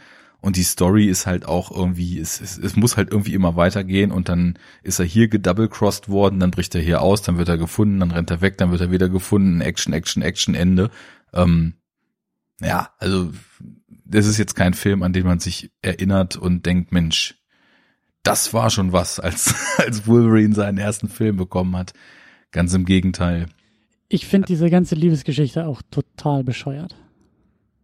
Ja, das also, wird halt alles viel zu wenig ausformuliert, ne? Also ich, wenn, wenn in diesen ganzen Szenen, ähm, wenn er mit seinem Bruder, wenn er mit seiner Freundin oder Frau dann da, wenn er äh, später. Plot Device. Plot Device. Du kannst sie ruhig genau. nennen, wie sie ist. Sie ist Plot Device. Sie ist weder Freundin noch Frau noch irgendwas. Sie ist da. Ja, man, man weiß es ja noch nicht mal. Die schmachten sich halt mal an und dann war es das so. Also da fehlt halt einfach Zeit, die er mit anderen Menschen verbringt. Ne? Ich finde, am meisten geht das schon noch dann mit eben, wie spricht man den denn eigentlich aus? Schreiber? Sch Sch Schreiber? Schreiber, tatsächlich. Liv Schreibers äh, Figur. Ähm, da, da geht das noch am besten, weil die zumindest so in, also da, da wird über das gemeinsame Verhältnis in den ersten fünf Minuten des Films mehr erzählt als über alle Verhältnisse, die er später mit irgendwem anders hat, ne? Ähm, und deswegen ist natürlich auch diese Motivation, ja gut, die Bilder verkaufen uns das einigermaßen glaubhaft, dass er jetzt ein tolles, ruhiges Leben gefunden hat als Holzfäller und super glücklich ist und so, aber dann halt quasi so in dieses Weapon X-Programm einzusteigen, auf dem Papier versteht man die Motivation, aber fühlbar ist das alles nicht so richtig, dass er sich da durch die ultimative Tortur jetzt begibt, um sich zu rächen, ne? Ich schüttel mit dem Kopf, das hört man nicht, aber es ist die ganze Nummer, komm, und dann steht sie da am Ende vor ihm und ist in Wirklichkeit gar nicht tot, sondern sie war Teil des Plans und ihre Fähigkeit ist, wenn sie Leute berührt, dann tun die das, was sie von diesen Leuten will und dann ist natürlich klar, dass die ganze Liebelei, das war alles nur Plan von Riker oder Striker nein, oder wie der das heißt. war doch echt. Und sie guckt ihn an und sagt, nein, ich habe das alles gefühlt, für mich war das auch echt und das ist halt alles nur Plot. Das ist da, halt da ist der Film dann natürlich auch sehr comicky, aber so ähm, Comic-Erzählung im schlechtesten Sinne. Ja, und also ich kann ja nachvollziehen, also wie du sagst, wir haben Logan, der als Kind diese Wut, seinen eigenen Vater da irgendwie, den er erst dann erfährt, ist sein Vater, den er da irgendwie tötet, mit seinem Halbbruder muss er fliehen, die beiden sind besonders und kämpfen da durch die Kriege und so. Da ist in den ersten paar Minuten, da ist ein bisschen Futter, da ist ein bisschen, da, da ist Potenzial für Tragik und auch für das, was diese Figur halt ausmacht, ne? Die ist halt super alt, die ist halt unverwundbar eigentlich, ja, die sieht irgendwie die Menschheit sich selbst vernichten und das alle paar Jahrzehnte in, in neuer Fassung so. Also der ist eigentlich viel schlauer als die Zeit, in der er sich befindet. Er ist aber auch viel einsamer, weil er natürlich kaum bleibende Verbindungen irgendwie mit anderen aufbauen kann, wenn die irgendwie sterben und er nicht. Und all das gipfelt dann eigentlich in dieser, in dieser Liebesbeziehung, wo ich mir auch denken würde, so ja, wenn diese gebrochene Figur dann auch noch ein gebrochenes Herz hat, so, dann, das ist doch was. Also das kannst du doch gut erzählen, das kannst du gut zeigen. Da kannst du auch diese Comic-Geschichte ein bisschen unterfüttern. Aber das ist halt alles nur für Plot irgendwie da. Das ist halt, wie du sagst, damit wir sehen, wie er dieses blöde Adamantium irgendwie auf die Knochen gespritzt bekommt. Mhm. Und alles bleibt auf diesem Plot-Modus so. Und auch diese, ich weiß nicht, die, die Figuren, die können alle irgendwie nicht atmen, die sind total eindimensional. Ich hätte mir das auch gewünscht, dass Gambit auch da, also Logan, der irgendwie so, ein, so eine Wildcard ist, der mal da dazu gehört, dann mal dort dazu gehört, der irgendwie eigentlich keine großen Allianzen bilden will, sondern irgendwie so sein eigenes Ding durchziehen will. Dann hast du Gambit, der ähnlich drauf ist, den ich aus anderen Medien so einschätze, als auch so ein Einzelgänger wie Logan, bei dem man erstmal klarstellen muss, so bist jetzt eigentlich, bist jetzt auf meiner Seite, bist du auf der anderen Seite, bist du überhaupt auf irgendeiner Seite, was hast du überhaupt vor? Also diese Figuren, die sind ja eigentlich immer irgendwie reizvoll in solchen größeren Ja, ist auch, die Beschreibung passt ganz gut. Also zumindest alles, was ich so über die Figur weiß, ähm, entspricht auch so dem. Ist eher so ein Einzelgänger, ist auch moralisch bei weitem nicht so rein wie ein Professor Xavier oder so. Auch eher so ein Outcast, der mal zu den X-Men dazustößt, mal äh, an anderer Front irgendwie unterwegs ist. Es gibt noch diese Stories, ähm, dass Wolverine irgendwann nochmal, ich weiß nicht, ob es wirklich eine Tochter ist oder irgendwie ein Klon von ihm, Mhm. äh, das ist dann hier diese äh, X23, ist so, ein, ist so ein Mädel mit zwei Klingen, die wird dann auch irgendwann von Gambit mal in die Obhut genommen und so. Und naja, das ist, das ist auch so ein Charakter, den man immer auf so eine ambivalente Weise wahrnimmt. Und auch da merkst du, wie sie das hier versucht haben, aber nicht so richtig geschafft haben halt, ne? Ähm, Und ich glaube auch, wenn ich jetzt so drüber nachdenke, ich glaube auch da, dass wieder so, da fehlt so ein bisschen, also wir sind im Jahr 2020, wir besprechen den Film aus dem Jahr 2020. Und wir haben das vorherrschende in diesem Genre, auf dem wir uns ja noch äh, zubewegen, ist halt das MCU. Du hast ein riesengroßes Filmuniversum, das erstmals über mehrere Einzelfilme aufgebaut wurde und dann viel zusammenführt. Und eigentlich könnte man ja sagen, na ja, so Anfang der 2000er, in den 2000ern hätte man sowas mit den X-Men umgekehrt machen können. Du hast ja erst diese Gruppierung und dann machst du Filme, die aus dieser Gruppierung einzelne Figuren herausnimmt, so wie jetzt eben Wolverine und dann mhm. Gambit nochmal dazu werfen und dass quasi glaube, die Phase immer mit dem Ensemblefilm losgeht und dann kriegst du ein paar Solonummern und wie, wie auch immer, aber ja. das Wissen um diese Gruppierung oder um die um das größere Zusammenkommen, also dass da noch weitere Figuren sind und auch ein weiteres Filmuniversum, da funktionieren doch Gambit und Wolverine am besten, wenn wir meinetwegen in diesen Einzelgeschichten uns ein bisschen mit denen auseinandersetzen, aber auch wissen, wie sich das denn wieder auf das große Ganze irgendwie verhält und auch darauf irgendwie in Beziehung setzen können, weil wir wissen, ah, okay, und der nächste Film in der Reihe ist dann wieder ein Ensemblefilm, wo das total brisant ist, wenn Gambit dazukommt und Professor X aber irgendwie und die beiden haben Beef und das wurde vorher schon angedeutet und jetzt sehen wir im nächsten Film so, wie sich das irgendwie, aber das gibt's halt nicht, weil zu dem Zeitpunkt 2009 von X-Men Origins Wolverine ja eigentlich auch nicht klar war, wo die Reise hingehen soll. Also wo, mhm. wo, wohin auch, also dieser Film hätte ein Puzzlestück sein können in einer größeren Reihe, wenn man weiß, was die Reihe eigentlich ist und wo die Reihe eigentlich hin will. Und damit meine ich nicht, dass man immer gleich 20 Filme planen muss oder so, sondern einfach nur, also ich habe auch Riesenprobleme, diesen Film irgendwie an diese anderen Filme äh, anzudocken, weil du hast einen Sabertooth, der in einem anderen X-Men-Film ganz anders aussieht, anscheinend mit Wolverine verwandt ist, aber in den Filmen überhaupt nicht thematisiert wurde. Okay, wir haben jetzt hier eine Vorgeschichte, ist nicht das größte Problem. Dann haben wir aber Gambit. Ich weiß zum Beispiel überhaupt nicht, wann dieser Film spielen soll. So richtig. Der muss ja irgendwie so vielleicht 20 Jahre vor der X-Men-Reihe spielen. Naja, der einzige Indikator ist ja auch ein auf jünger CGI-ter und noch gehender Patrick Stewart der eigentlich genauso aussieht, wie er immer aussieht. Aber der Instagram-Filter ja, hat damals haben, noch nicht sie funktioniert. haben Weichzeichner draufgelegt. Ja. so. Also, aber das ist ja genau das Problem. Aber dann hast du gleichzeitig schon einen Cyclops, der irgendwie mit Wolverine hier rumrennt. Gut, der hat die ganze Zeit eine Augenbinde. Okay, kein Problem. Aber gleichzeitig haben wir dann ein Gambit. Wie müsste der denn in weiteren X-Men-Filmen, die irgendwann später kommen, ist der 20 Jahre älter? Ist der irgendwie 50 und hat ein Alkoholproblem und hat keinen Bock mehr auf die Nummer? Also, ja, das passt aber noch. Also ich meine, bei Wolverine ist das mit dem Altern ja sowieso eine ganz andere Nummer, weil es einfach viel langsamer passiert. Mhm. Aber Gambit ist äh, tatsächlich in den X-Men-Geschichten deutlich älter als diese ganzen Schüler auf der Xavier-Schule. Ja, okay, aber ja. ist er älter als hier in diesem Film dargestellt? Ja, auf jeden Fall. Aber das spielt ja hier dann im Grunde genommen auch, sag ich mal, es ist ja Prequel zu allem. Ne? Ich meine, Cyclops hat seine Brille noch nicht und mhm. äh, Insofern, das ist schon früher anzusiedeln und da, da passt Taylor Kitsch vom Alter sicher rein. Also das ist ja eh so ein bisschen nitpicky, sich das so zu überlegen. Aber dein eigentliches Problem verstehe ich schon. Es ist nicht so richtig klar, wo und wann das zu verorten ist. Ne? Aber ich finde, die Indikatoren, die reichen soweit. Also ich meine, wir sehen einen Cyclops, den wir kennen. Er hat aber auch, äh, er ist weder bei den X-Men noch hat er irgendwie diese Brille, über die er seine Strahlenaugen da steuern kann. Und ähm, ja, eben Wolverine ist ja nun auch einen großen Teil des Films noch mit Knochenkrallen unterwegs und kriegt dann erst sein Adamantium-Skelett. Also von daher, das äh, vorher ist die Verortung.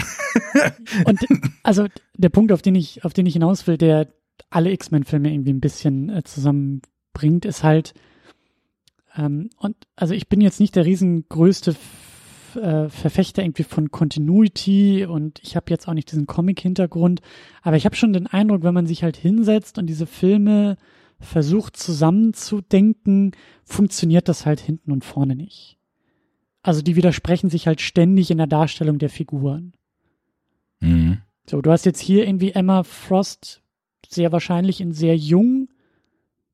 Lass es vielleicht die 80er sein in der sich der Film verortet. Er ist aber definitiv nicht im Jahr, also nicht in den 60ern anzutreffen, wie X-Men First Class, wo die gleiche Figur aber deutlich älter ist. Mhm. So. Und das ist der Punkt, auf den ich hinaus will, der, der, glaube ich, alle X-Men-Filme oder zumindest auch die späteren dann so ab jetzt hier irgendwie betrifft, ist dieses, na komm, wir werfen hier einfach irgendeine Figur, wir holen irgendeine Figur aus dem Comic, ja, ob sie beliebt ist, ob sie unbeliebt ist, ist uns alles egal. Wir werfen die irgendwie da rein und zwar so, wie es uns gerade in den Sinn passt und nicht, wie es vielleicht auch irgendwie zusammenpasst oder sich zusammenfügen kann. Mhm.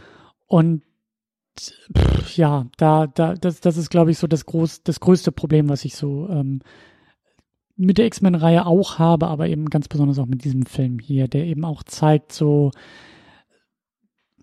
ja, irgendwie, irgendwie, irgendwie planen oder denken wir nicht an etwas Größeres, sondern wir nehmen die Filme so, wie sie sind, aber haben dann immer so diese Cameos und diese kleineren und größeren Stunts, die wir benutzen, um zu sagen, ja, guck mal hier, Patrick Stewart, der irgendwie 20 Jahre jünger ist, so, ähm, in welchem war das? War das nicht sogar, war das nicht sogar im dritten X-Men, dass Xavier stirbt und dann aber im Körper seines Bruders wieder auftaucht und eigentlich Professor X, kannst du dich noch erinnern an diese, an diese Post-Credit Cameo-Geschichte? Ich meine nämlich, dass wenn man das mal so richtig durchdenkt, dann ist der Professor X, der zeitlich nach dem dritten X-Men angesiedelt ist, eigentlich gar nicht der gleiche Professor X, der davor dabei war. Weil er irgendwie stirbt und dann einen neuen Körper findet und dieser neue Körper sieht aber genauso aus wie der alte Körper und es wird nie aufgegriffen. Es wird halt irgendwo in einem, in einem kleinen Easter Egg am Ende der Credits irgendwie gezeigt und dann ist das Thema auch vom Tisch. Und so, das ist mein Problem mit dieser, mit dieser, mit, mein größeres Problem in dieser Filmreihe und eben auch so diese Halbherzigkeit in der Erzählung. Und die finde ich hier halt genauso. Bestes Beispiel ist Deadpool. So. Das machst du halt nicht mit der Figur. Da kurz noch einmal zurückrudern. Also, dass man nicht immer an das große Ganze denkt, das finde ich gar nicht so verwerflich. Und ich glaube, da legt man vielleicht ein bisschen stark diese durch MCU und andere klägliche Versuche der Filmuniversen geprägte Sicht drauf an. Es muss überhaupt gar nicht alles immer um das große Ganze gehen. Das war das, was ich vorhin meinte äh, dass jetzt Origins keine Rolle ist, äh, keine Reihe ist, spielt für mich keine Rolle. Wenn es denn ein vernünftiger Wolverine-Film gewesen wäre, dann hätte man halt Wolverine auch mal einen Film gegeben, in dem erzählt wird, wie er zu Wolverine wird. Und da wäre mir das dann relativ egal, ob das in der Kontinuität wirklich sich bis ins Letzte mit den X-Men-Filmen verträgt und welche Figuren da Cameos haben und so weiter. Aber ich glaube, ähm, wo das Problem liegt, ist, dass es dann trotzdem immer mehr gibt und in diesem sich dann zwangsweise irgendwann formenden Ganzen eben kein großes Ganzes drin ist, sondern nur Chaos drin ist und man einfach willkürlich irgendwie Sachen zusammenschmeißt. Guckst du, siehst du, kennst du, kennst du, sind ja die Figuren aus dem Comic, ne? Genau, und, und das ist, das ist, das ist mir auch ganz wichtig. Das ist der Punkt, auf den ich hinaus will. Man muss es nicht irgendwie mit 20 Filmen vorausplanen und 30 Jahre Filmgeschichte vorher schreiben und so. Das ist alles nicht das Ding. Aber wenn man am Ende irgendwo ankommt und sich fragt so, ja, fandst du die Figur auch toll? Ja, welche denn? die Variante in den 60ern, die ein Widerspruch ist zur Variante in den 80ern, die überhaupt nicht mit der gleichnamigen Figur aus den 2000ern verwandt ist? Oder welche meinst Also das ist so, ja. das ist, ja, das, da, da habe ich, da habe ich so meine Probleme mit. Und wie gesagt, also, das kannst halt nicht machen, dass du irgendwie Deadpool so, und ich meine auch, dass sogar damals schon irgendwie auch also seit Origins ist so Deadpool Spin-off mit Ryan Reynolds irgendwie Thema gewesen. Okay. Also, du wolltest jetzt schon das dritte Mal auf Deadpool hinaus. Ich meine, ich habe jetzt keinerlei Deadpool-Erfahrung im filmischen Sinne, außer dem hier.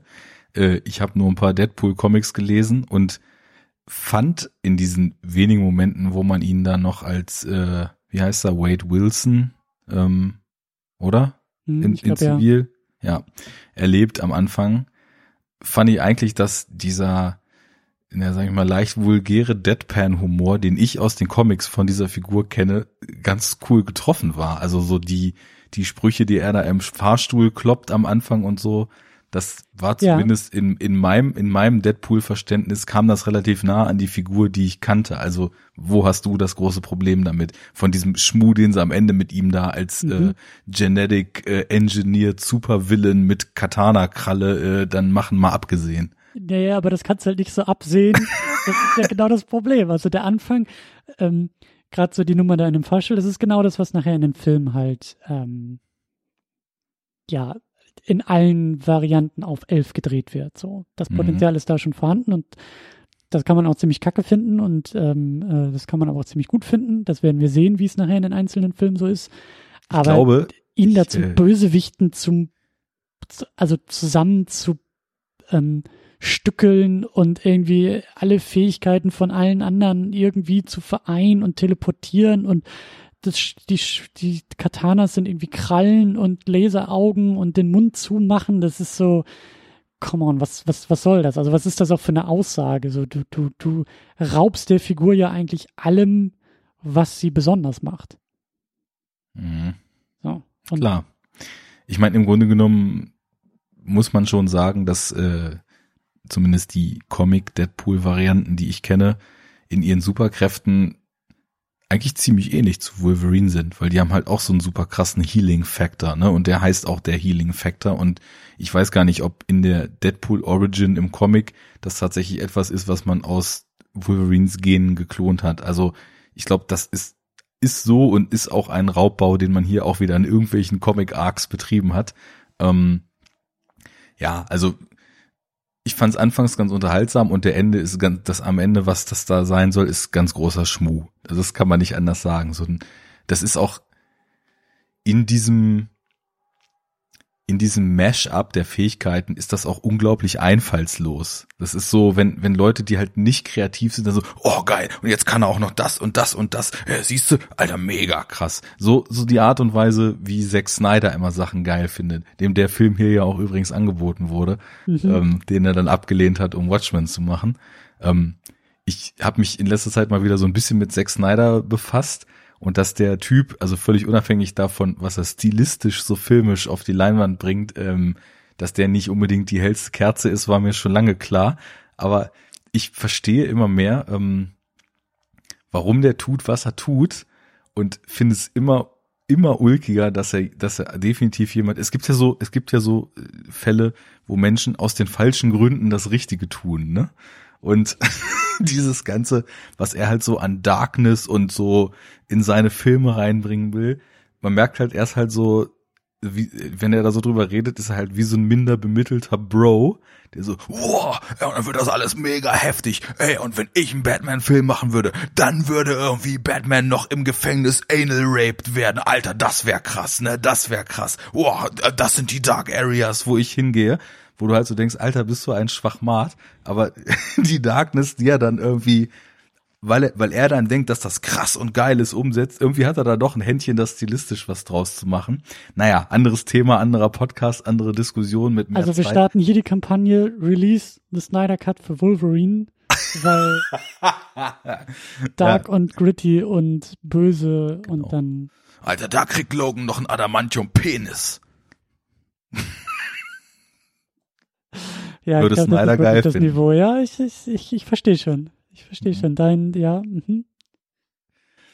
Gut, also ähm, was ich eben noch sagen wollte, bevor ich jemals einen Deadpool-Comic gelesen hatte, war wirklich Deadpool der Film in diesem Projekt hier, vor dem ich am allermeisten Angst hatte, weil es wirklich so ist, ich habe die Trailer gesehen und das war so das erste Mal, dass ich, dass ich diesen Gedanken zu einem Superheldenfilm-Trailer hatte, dass das filmisch das Schlimmste ist, was ich jemals gesehen habe. Und dieser Humor in Häkchen, der da so eingebaut war und dieses Edgelord-mäßige, wir drehen jetzt hier alles auf elf und wir sind ja so edgy und so funky und äh, hauen nochmal so einen krassen Spruch raus. Das war wirklich so, dass mir das körperliche Schmerzen bereitet hat, diesen Trailer zu sehen. Hast den Jetzt habe ich so ein paar aber noch nicht gesehen, oder? Hä? Hast du den nee, Film Nee, nee, natürlich nicht. den werde ich auch nur für die Sendung gucken. Aber ich habe aus irgendeinem Grund Deadpool Comics gelesen. Ich glaube, weil ich ganz oft gemerkt habe, dass die Sachen, die ich in Filmen gar nicht so geil finde, auf dann doch ziemlich stattlichen Comics basieren. Da habe ich in so krassen Sales mal für sehr wenig mhm. Geld sehr viel Deadpool Comics gekauft. Und die waren halt echt lustig, so durch die Bank, ne? Also, mhm. und genau auf die Art lustig, wie ich diesen Trailer schmerzhaft fand. Also mal gucken. ich vermute, äh, schlimmer als das, was hier am Ende des Films passiert, kann es nicht werden.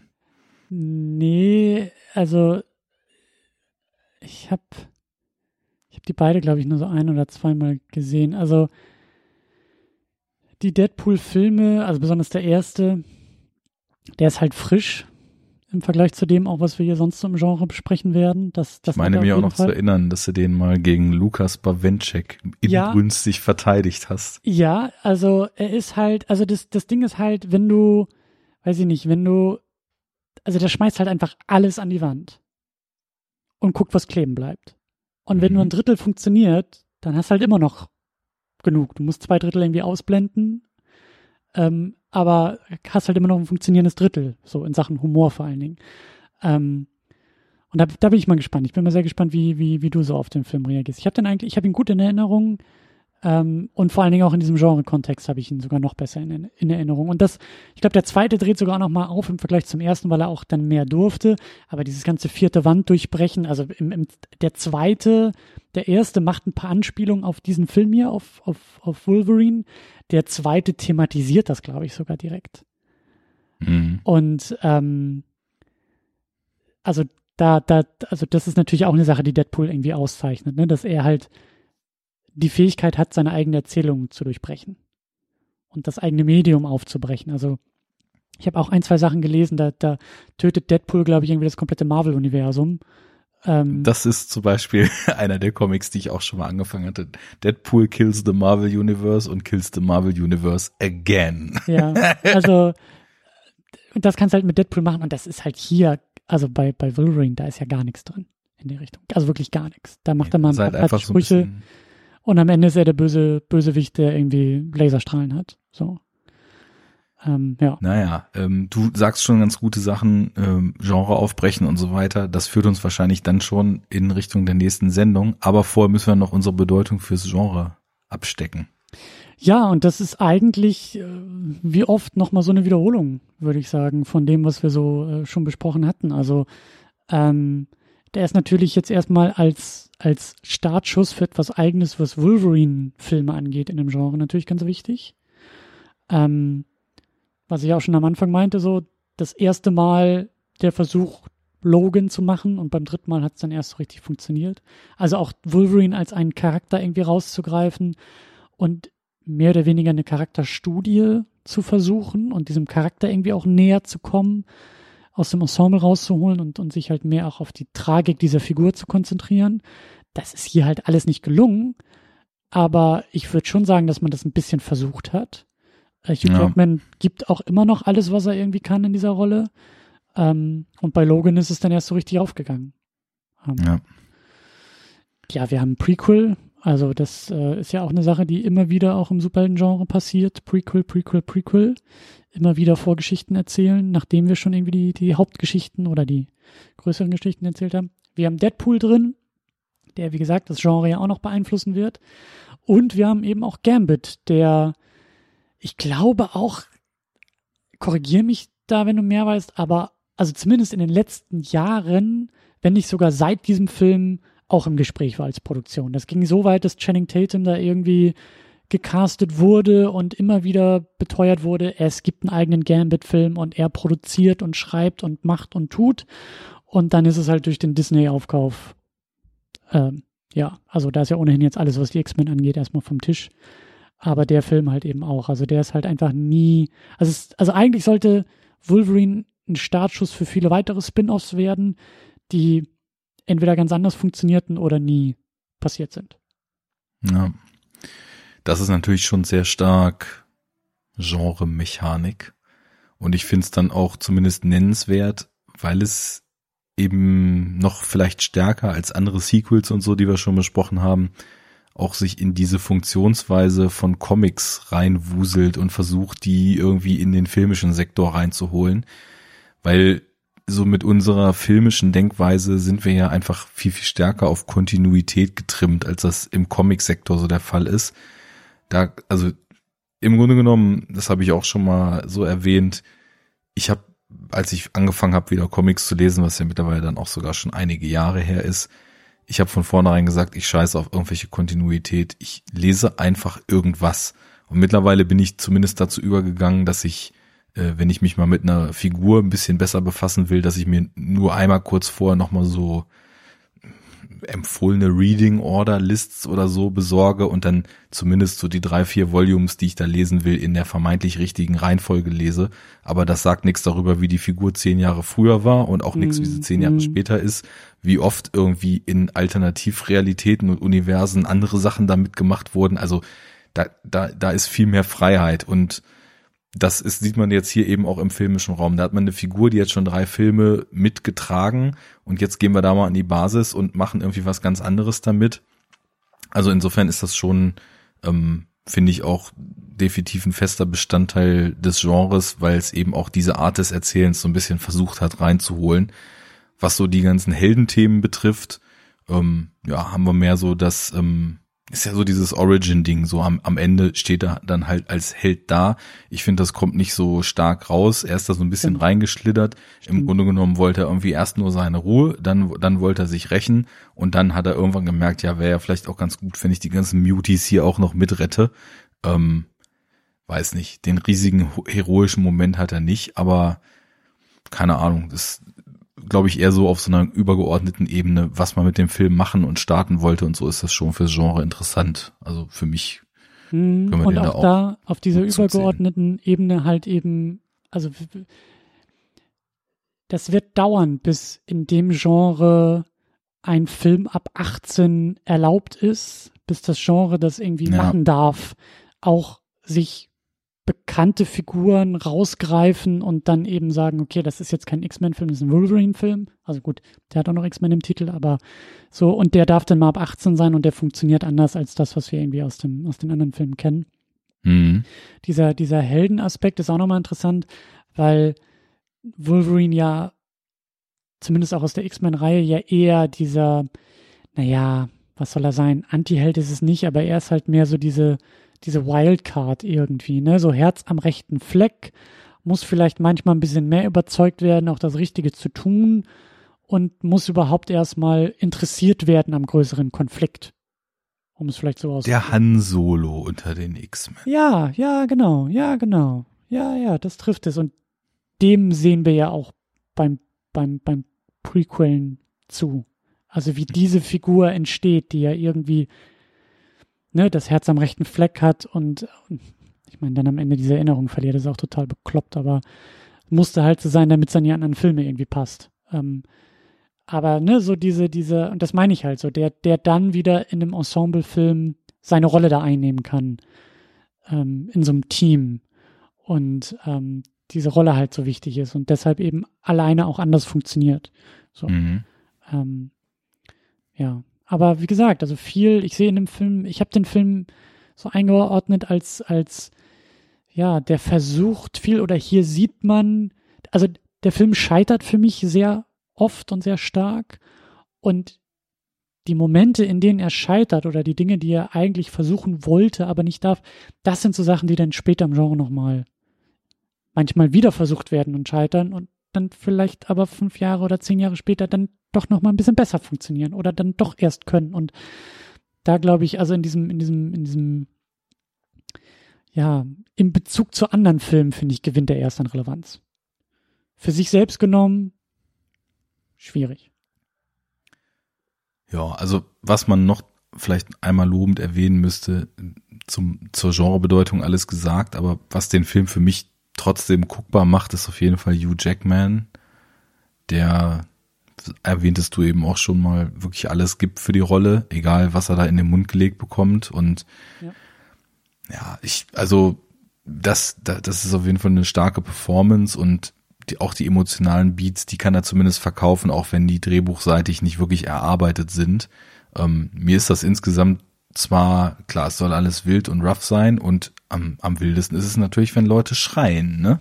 Deswegen haben wir hier auch viel zu viel Angry Acting und Leute, die über am sterbenden, am Boden liegenden Körpern äh, aus der aus der Luft senkrecht gefilmt werden und dann nach oben gucken und uah, schreien und das einmal, zweimal, dreimal und Leute, die schreiend und gröhlend auf sich äh, zurennen und als Sabertooth irgendwann das dritte Mal in seinem Wildtiger äh, Anlauf dann gröhlend auf Wolverine zuläuft, denkst du dann irgendwann gut, ist jetzt auch langsam mal, ist langsam mal äh, genug damit.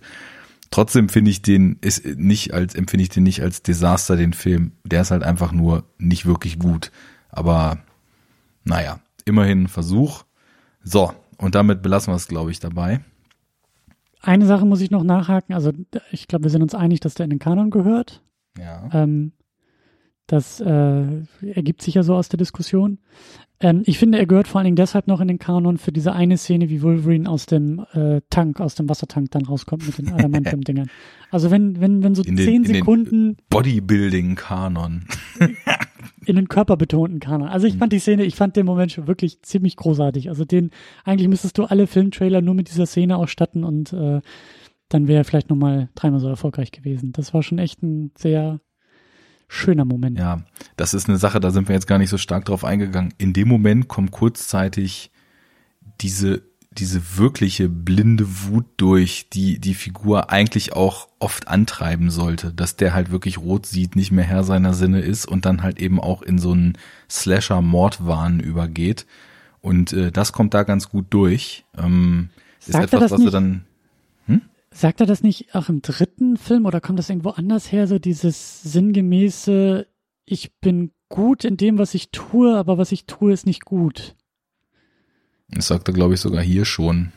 Ja, das ist, glaube ich, auch, also an, an, an sowas muss ich denken, ne? Also das ist ja irgendwie auch zentral für die Figur.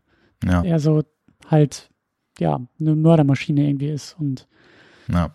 Ja. Ja, er ist ja auch, also wenn es nach den Comics geht, als Weapon X wurde ja auch sein Gehirn erstmal quasi gelöscht und er ist halt wirklich roboterartig als Kampfmaschine von dieser Bande da um Striker dann eben auch für Mordeinsätze eben eingesetzt. Also Hm. da ist, da schlummert schon ziemlich viel, ziemlich äh, morbides in der Figur. Hm. Naja, wir werden sehen, ob das später noch besser ausgespielt wird. Erstmal widmen wir uns beim nächsten Mal, wann auch immer das sein wird. Es hängt von den Zuhörenden ab. Also, Gebt naja, Christian Geld, dann gibt er euch Podcast. bis zum Jahresende ist das ja noch einigermaßen sicher, aber äh, ja. Okay. Ja, Tut also es. da wird's Meta. Und äh, ab 18. Krass. Ich glaub, Zack beide Filme- approves. Ich glaube, beide Filme, die wir besprechen, wir machen ja ein Double Feature, haben wir auch schon Mhm. lange nicht gemacht. Zwar besprechen wir Kick-Ass und Ein super Double Feature, was richtig Arsch treten wird. Also wir machen aus Kick-Ass, machen wir Super Kick-Ass. Mhm. Kick Super Ass. Genau das. Ähm, ja, zwei Filme, die ähnliches versuchen, Meta, auf Meta-Ebenen und auch auf durchaus brutaleren Ebenen diese Genre auch beackern wollen. Ich kenne Super noch nicht, ich kenne Kick Ass. Ich bin gespannt. Äh, ich kenne beide, ich äh, bin auch gespannt und äh, ja. Wir bleiben gespannt. Wir bleiben gespannt. Erstmal war es mir ein Fest, dass wir hier mal wieder geplaudert haben. Dito. Deswegen unterstützt uns bei Steady, dass das weitergehen kann. Genau. Ähm, dass das auch so bleibt. Ja, ich hoffe, für unsere HörerInnen war es auch ein Fest. Wenn nicht, sagt uns warum. Wenn ja, sagt uns, dass es das war. Da freuen wir uns. Geht auf Steady, Superhero Unit. Die braucht das Geld. Ähm, und dann schönen Monat, bis wir das nächste Mal uns hier wieder einfinden werden, um super doll Ärsche zu treten. Meine Güte, ist das schlecht. Auf Wiedersehen. Dann, tschüss.